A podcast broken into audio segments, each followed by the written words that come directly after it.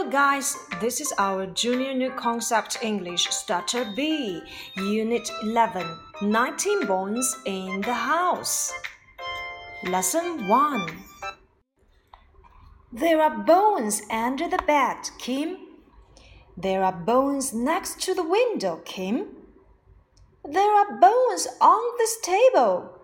How many? There are bones behind the door. Oh dear, they are my bones. How many bones are there? Thirteen, fourteen, fifteen, sixteen, seventeen, eighteen, nineteen. Kim, there are nineteen bones in the house. You are a bad dog. Nineteen bones? Bad dog. Lucky dog. 十一单元的小故事显得很可爱。 嗯，爸爸妈妈呀在收拾床，他们发现呢到处都是骨头。There are bones under the bed。他们在床下发现了骨头。There are bones next to the window。在窗户旁边发现了骨头。There are bones on this table。在桌子上他们也发现了骨头。调皮的 Kim 还问了一句：How many？一共有多少根骨头啊 ？There are bones behind the door. 门后面，妈妈又发现了骨头。Oh dear, they are my bones. Kim 这个时候觉得有些尴尬了。哦天哪，他们都是我的骨头哦。How many bones are there? 这个时候妈妈问道：“嗯，一共有多少根骨头呀？”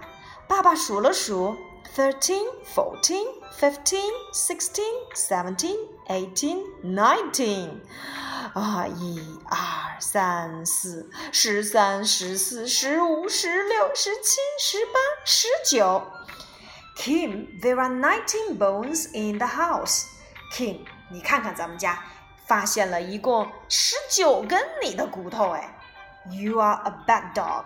你可真是一个坏狗狗。Nineteen bones，十九根骨头啊。嗯，bad dog, lucky dog。你们说我是一只坏狗狗，我才不这么认为呢。我认为我拥有十九根骨头，那是一件很幸运的事情呢。所以我可是一个幸运儿呢。在这一篇文章当中呢，我们再一次遇到了 there be 句式。There are bones under the bed. There are bones next to the window. There are bones on this table.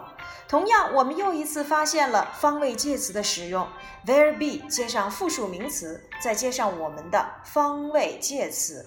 在这里面，方位介词我们再一次重温到了 under under the bed，在床下面；next to next to the window，在窗户旁边；on on this table，在这张桌子上。 Behind behind the door 在门后面。那么方位介词和 there be 的使用，就是我们前面所讲过的 there be 句式加上名词，再加上地点状语。而地点状语呢，就是由我们的方位介词构成的。其次，我们在这一章当中遇到的一个知识点就是提问有多少？How many？How many bones are there？这里一共有多少根骨头呢 ？How many？这是提问可数名词复数的结构的，表示提问多少的词。那么在这里面呢，我们可以练习一下，比如说班里有多少张桌子？How many desks are there in our classroom？班里有多少把椅子？How many chairs are there in our classroom？我的铅笔盒里一共有多少支铅笔呢？How many pencils are there in my pencil case？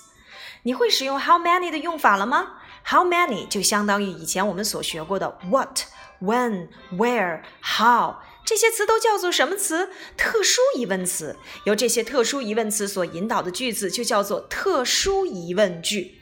How many 加上可数名词的复数结构，再用 are there 表示的是某地有多少东西。How many bones are there? How many desks are there? How many chairs are there? How many pencils are there? How many balloons are there? 那我们在回答的时候，就可以使用我们在 Hello Teddy 当中所学过的数词 one, two, three, four, five, six, seven, eight, nine, ten, eleven, twelve. Thirteen, fourteen, fifteen, sixteen, seventeen, eighteen, nineteen。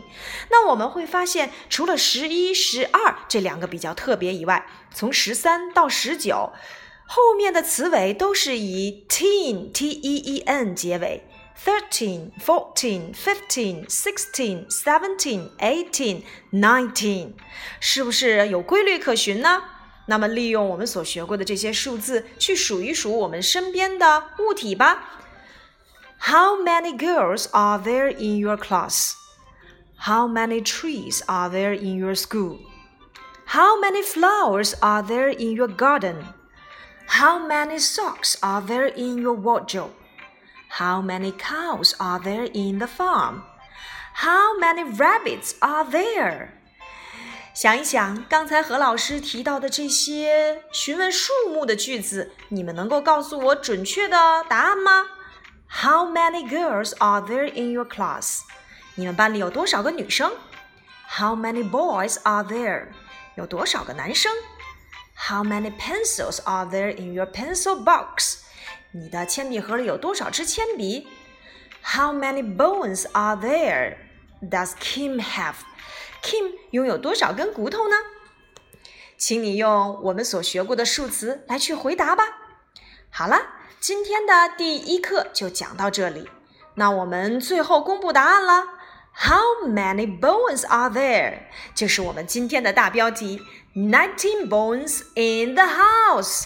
房间里一共有十九根骨头。嗯，bad dog？No，lucky dog。拜拜。